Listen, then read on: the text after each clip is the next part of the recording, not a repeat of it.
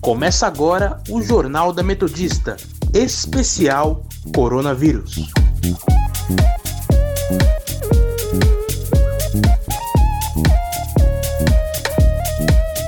Eu sou Vinícius de Oliveira. E eu, Felipe Laurindo. E está começando o Jornal da Metodista especial sobre o coronavírus. Estamos aqui para informar você das principais notícias desta sexta-feira, dia 5 de junho de 2020. Se você quiser nos seguir, acesse o nosso Instagram, arroba portalrronline ou arroba Sônica Metodista.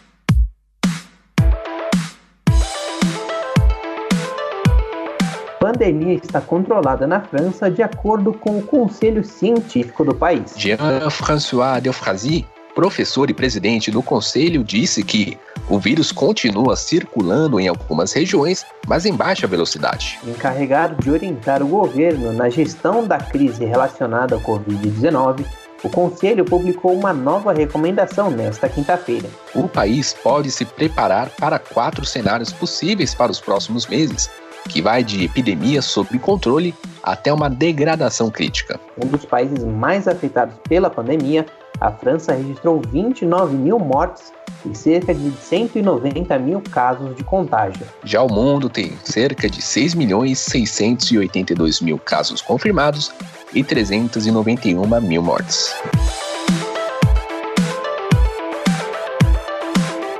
Brasil ultrapassa a Itália e agora é o terceiro com mais vítimas no mundo. O balanço do Ministério da Saúde, divulgado com atraso nesta quinta-feira, registrou um novo recorde de 1.473 óbitos registrados em um dia. Já são 34 mil mortes e 614 mil casos confirmados no país. Quando se fala em número de mortes no mundo, o Brasil só fica atrás de Estados Unidos e Reino Unido. Já em casos confirmados do vírus, o Brasil só fica atrás dos Estados Unidos. O governo de São Paulo prevê início de flexibilização da quarentena do ABC para a próxima semana. Segundo o secretário de Desenvolvimento Regional do Estado, Marco Vignoli, a região recebeu novos respiradores para permitir a ampliação de leitos e atendimentos. Se a mudança se concretizar, as sete cidades da região terão autorização para reabrir com restrições a alguns setores da economia, como shoppings, comércios, escritórios, concessionárias e atividades imobiliárias. A cidade com mais casos e mortes na região continua sendo Santo André, com 3.462 casos confirmados e 171 óbitos. Por outro lado, Rio Grande da Serra tem apenas 9 óbitos e 85 casos confirmados.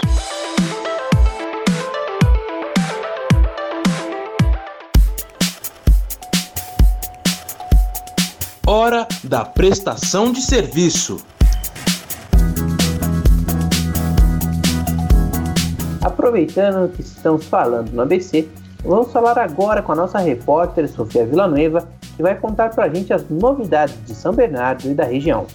Boa tarde, Sofia. O que você conta pra gente hoje? Boa tarde para você, ouvinte ligado aqui na Rádio Sônica junto com a gente. A Prefeitura de São Bernardo, por meio da Secretaria de Transporte e Vias Públicas, liberou o acesso do Largo São João Batista no Rude Ramos.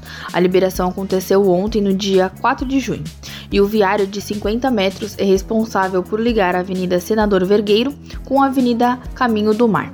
De acordo com a prefeitura, a medida vai beneficiar diretamente frequentadores do comércio ali da região. Para a reabertura do acesso foram utilizados mil metros quadrados de asfalto, 200 metros de guias e sarjetas. Além disso, também foram realizadas na área readequações semafóricas e de sinalização vertical e horizontal. E mais uma novidade é que a prefeitura da cidade recebeu 10 novos respiradores para aumentar aí na capacidade do atendimento.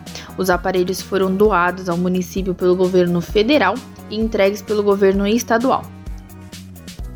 Com isso, o hospital de urgência passará a ofertar ao todo 70 leitos de UTI para pacientes em estado grave da doença e serão 141 leitos de UTI exclusivos para pacientes com Covid-19 na cidade.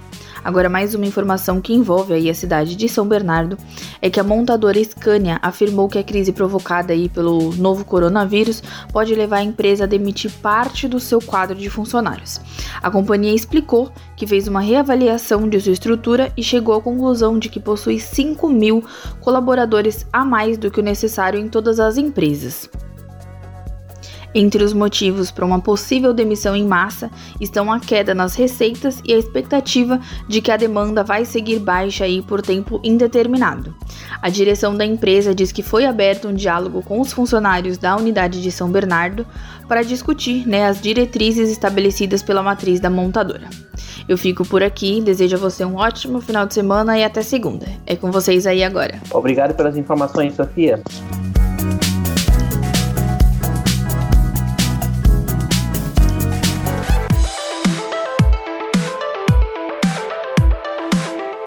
Grupo farmacêutico britânico AstraZeneca afirma nesta sexta-feira que os resultados sobre a eficácia da vacina contra o coronavírus deverá sair em setembro. A Universidade de Oxford também está trabalhando com um grupo britânico de farmacêuticos. A fórmula candidata contra a Covid-19 será testada no Brasil e envolverá 2 mil voluntários como você ouviu nesta quinta-feira aqui no Jornal da Metodista. Os ensaios clínicos com humanos começaram no final de abril no Reino Unido e devem ser realizados este mês no Brasil. A AstraZeneca anunciou que pretende produzir mais de 2 bilhões de doses da vacina. E para ganhar tempo, a empresa decidiu começar a produção e não esperar pelos resultados.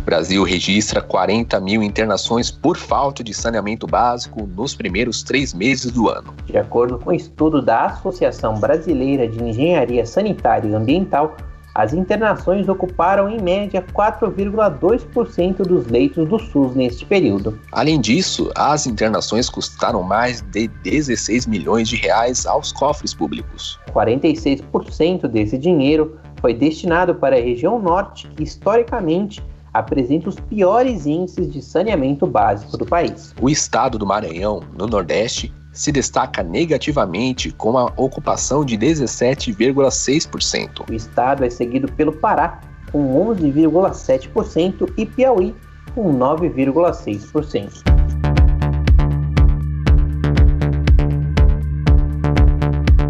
Brasil ainda não atende a critérios da OMS para flexibilização. Os estados começaram a relaxar as medidas de distanciamento social, enquanto o país registra recordes sucessivos de novos casos de morte e taxas de contágio. A OMS recomenda seis critérios para a flexibilização, mas o Brasil ainda não atende algum deles. Os novos casos devem ser esporádicos e concentrados em certos lugares, para que não sobrecarregue o sistema de saúde. Um país também deve fazer testes em massa para identificar os casos e os contatos. É preciso proteger os locais mais vulneráveis a surtos e tomar medidas para reduzir os riscos de transmissão do vírus. E também tentar impedir a importação e exportação de casos e garantir que a população esteja consciente com as ações de combate. O país vai bem em dois critérios: a prevenção de casos importados e exportados porque as fronteiras estão fechadas e a conscientização da população, ainda que o isolamento não seja o ideal.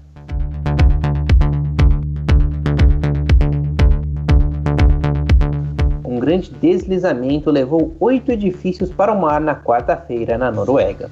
Imagens capturadas por drones de um morador da região mostram a devastação do momento, na qual parte da costa se arrasta para o mar no norte da cidade de Alta. As imagens ajudaram os oficiais e as informações são de que quase 800 metros de terra deslizaram. Não existem ainda notificações de mortes, pessoas desaparecidas ou machucadas até o momento. A equipe de busca ainda faz vistoria no local e está observando se existem novos riscos de um acidente e também analisando as causas do deslizamento.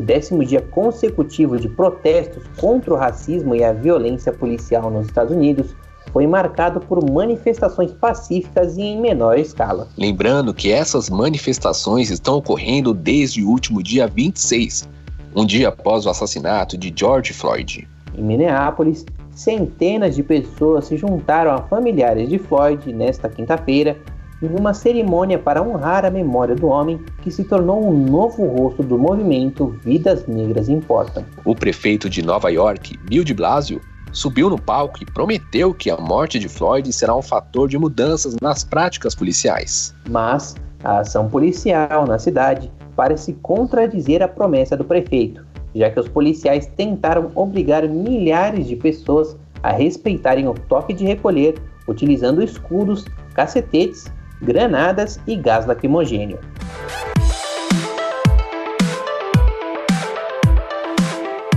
Ontem, eu, Vinícius de Oliveira, realizei uma entrevista com a coordenadora executiva do Núcleo de Estudos Africanos e Afro-Brasileiros da Universidade Federal do ABC para discutir justamente a questão das manifestações contra o racismo nos Estados Unidos e também como esse movimento está presente na sociedade brasileira. Confira agora um trechinho da nossa conversa. Há diversas formas de invisibilizar a questão racial. Não é de hoje que a gente lida com isso, não é de hoje que o ativismo antirracista, que pessoas que pesquisam racismo no Brasil, em outras partes do mundo também, lidam com isso, com essa, com essa tentativa de invisibilizar a questão. Porque você, o que acontece, na maioria das vezes, numa sociedade racializada, uma sociedade racista, é que essas questões, quando elas são incorporadas, elas sejam incorporadas parcialmente ou na base mesmo do constrangimento. Então, nós não estamos lidando com respostas ao racismo, com essa resposta antirracista, na maioria das vezes a gente está lidando com respostas que é, só dão conta parcialmente do problema. A base fundamental que, que alimenta o racismo, que faz com que ele se reproduza cotidianamente, continua intocável. Então, muitas vezes, o exemplo que eu dei das políticas de ação afirmativa do ensino superior, é significativo ter mais estudantes negros, mas esses, a presença desses estudantes negros nas universidades precisa significar alguma coisa do ponto de vista da reorganização da própria estrutura universitária. Porque, senão, mais uma vez, a gente fica numa resposta suficiente para um problema que é amplo, um problema que é sistemático, que é estrutural. Então, acho que o debate não é se a discussão estiver no âmbito do combate ao fascismo, se a questão racial vai estar ou não vai estar diluída. É como é que esses sujeitos que estão enfrentando, que estão se colocando como sujeitos, como protagonistas dessa luta, encaram a questão racial. E aí poderia ser qualquer debate, poderia ser qualquer espaço de luta. É muito fácil visibilizar questões como a questão racial, como a questão de gênero, como a questão LGBT, é muito fácil. Isso tem sido feito sistematicamente. Né? A regra é essa, a regra é que você dilua, a regra é que você entenda que, assim, somos brasileiros, né? somos todos parte de uma mesma nação. Esse é o discurso que nos acompanha historicamente. Né? De um jeito ou de outro, mesmo se transformando, esse é um discurso que faz parte da sociedade brasileira, um discurso de que nós somos brasileiros, de que não importa quem chegou, quem veio, quem foi escravizado, esse é um discurso discurso que faz parte de nós. Então é muito fácil diluir. A regra é diluir a questão racial. Especificamente sobre esse debate se, se o antifascismo se o antifascismo dilui ou não dilui a questão racial, acho que vai depender muito dos sujeitos que estão levantando essas bandeiras. Vai depender muito do, das organizações políticas, das instituições, da correlação de forças que estão é, articulando esse movimento, ou esses movimentos. Dependendo de quem estiver articulando, sim, a questão racial pode estar diluída, né, provavelmente estará diluída. Se há um cuidado, se se entende o racismo como algo estrutural, como algo central, provavelmente os movimentos não terão essa compreensão e não farão essa diluição. Mas essa diluição só não ocorrerá, na minha avaliação, se se entender a centralidade de questões como raça, gênero e outras que determinam os lugares das pessoas na sociedade brasileira. Senão, nós não estaremos fazendo nada diferente do que nós já fazíamos na pré-pandemia. Nós já fazíamos isso, nós já diluíamos tudo numa questão mais geral, econômica, de classe. Nós tive, temos muita dificuldade de entender que, por exemplo, quando nós estamos falando de desigualdades econômicas, de desigualdades pautadas na classe, que essa desigualdade é diretamente relacionada à questão do território, à questão da raça, à questão do gênero, à questão da sexualidade. Nós já temos essa dificuldade. O que agora está colocado, a partir de um debate que me parece que surgiu nas redes sociais, é se os movimentos que estão se organizando para a rua, por exemplo, na sociedade brasileira, nas cidades brasileiras, se elas repetirão isso. Né, se elas mais uma vez continuarão, se eles mais uma vez continuarão diluindo a questão racial dentro da bandeira antifascista, dentro da causa antifascista. Eu acho que vai depender da correlação de forças, vai depender de quem está construindo esses espaços e se quem está construindo esse espaço tiver uma compreensão de que o racismo estrutura todas as relações sociais, né, isso não acontece. Mas precisamos ver quem está compondo, quem está construindo. Né? Se quiser ouvir a entrevista na íntegra, acesse o canal da Rádio Sônica Metodista no Spotify e no Mixcloud.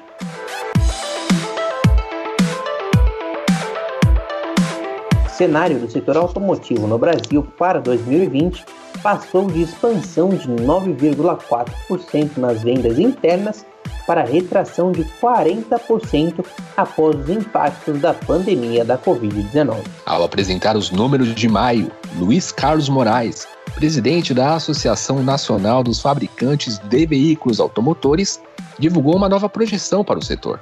Essa projeção deverá ser realizada ainda neste ano e no atual cenário da economia. A expectativa inicial de vender 3,5 milhões de veículos neste ano caiu para pouco mais de um milhão. Moraes ainda comentou que não espera grande recuperação para o mês de junho e fala que perdeu praticamente dois meses de produção. O setor retomou a produção em maio, depois de praticamente ficar parada um mês.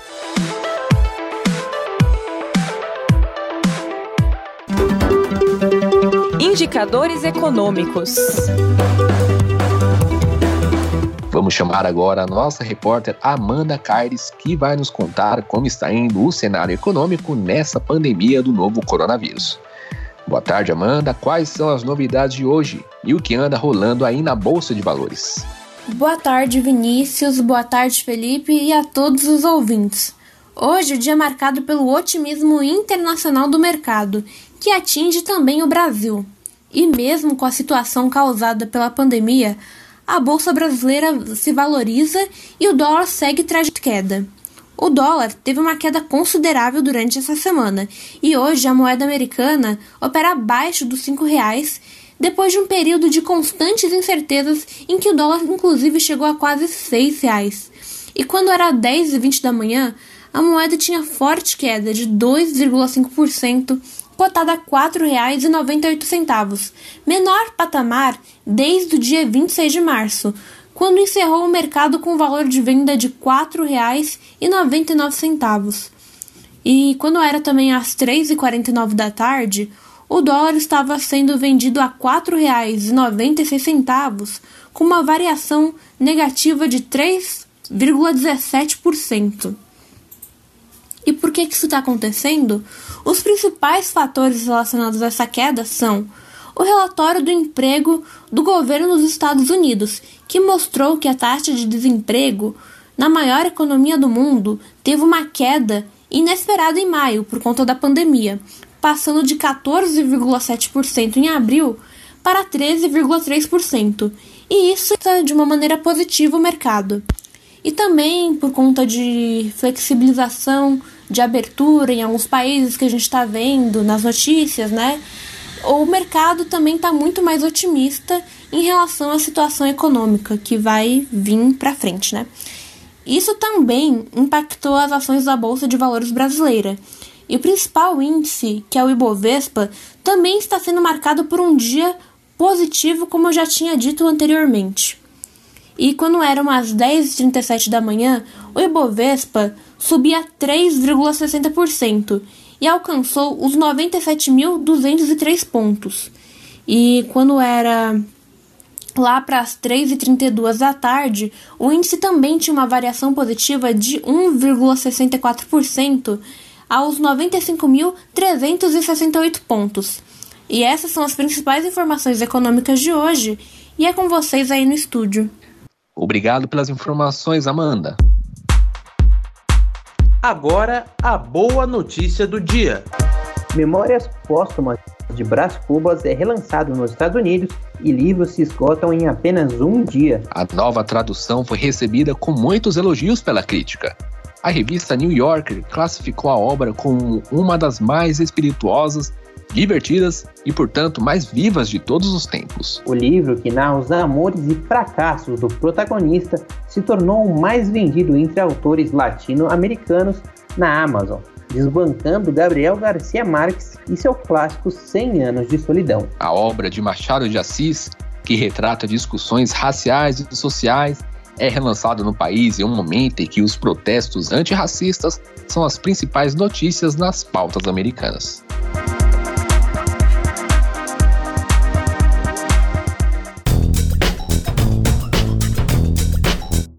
Hashtag Fique em Casa.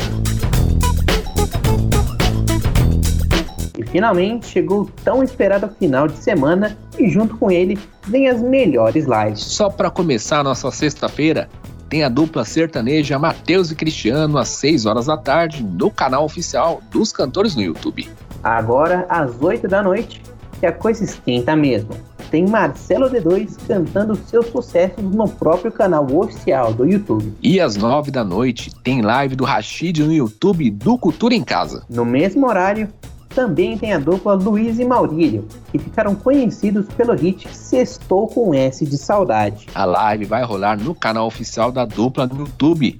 E para quem é fã da música e desse hit que tem tocado muito por aí, deve saber que Zé Renato e Cristiano têm participação nela, né? E falando neles, a dupla se apresenta ao vivo no Barretão exatamente às 6 da tarde no sábado, hein? Não vai esquecer. A live vai acontecer no YouTube, no canal oficial da dupla. No sábado também vai rolar live do Mumuzinho. Inclusive, essa é a sua primeira live. A live vai acontecer às 6 da tarde e também vai rolar no YouTube do cantor. Agora, se você perdeu alguma informação ou quer ficar por dentro de mais lives que vão acontecer no final de semana, corre lá no nosso Instagram, portalrronline e olha todas as dicas que a gente tem para você.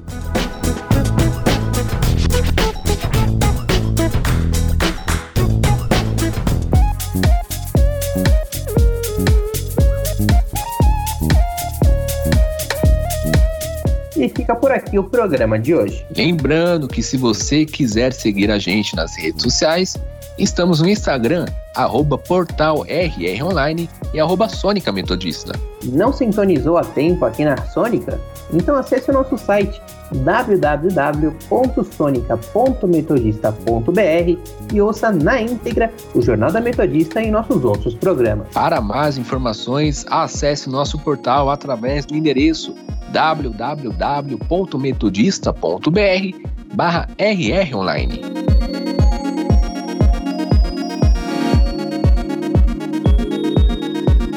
Contamos com a participação das nossas repórteres Sofia Villanueva e Amanda Carles. Trabalhos técnicos de Leonardo Engelman. Apresentação de Vinícius de Oliveira e Felipe Laurindo. Continue ouvindo a nossa programação. Um bom final de semana e até segunda.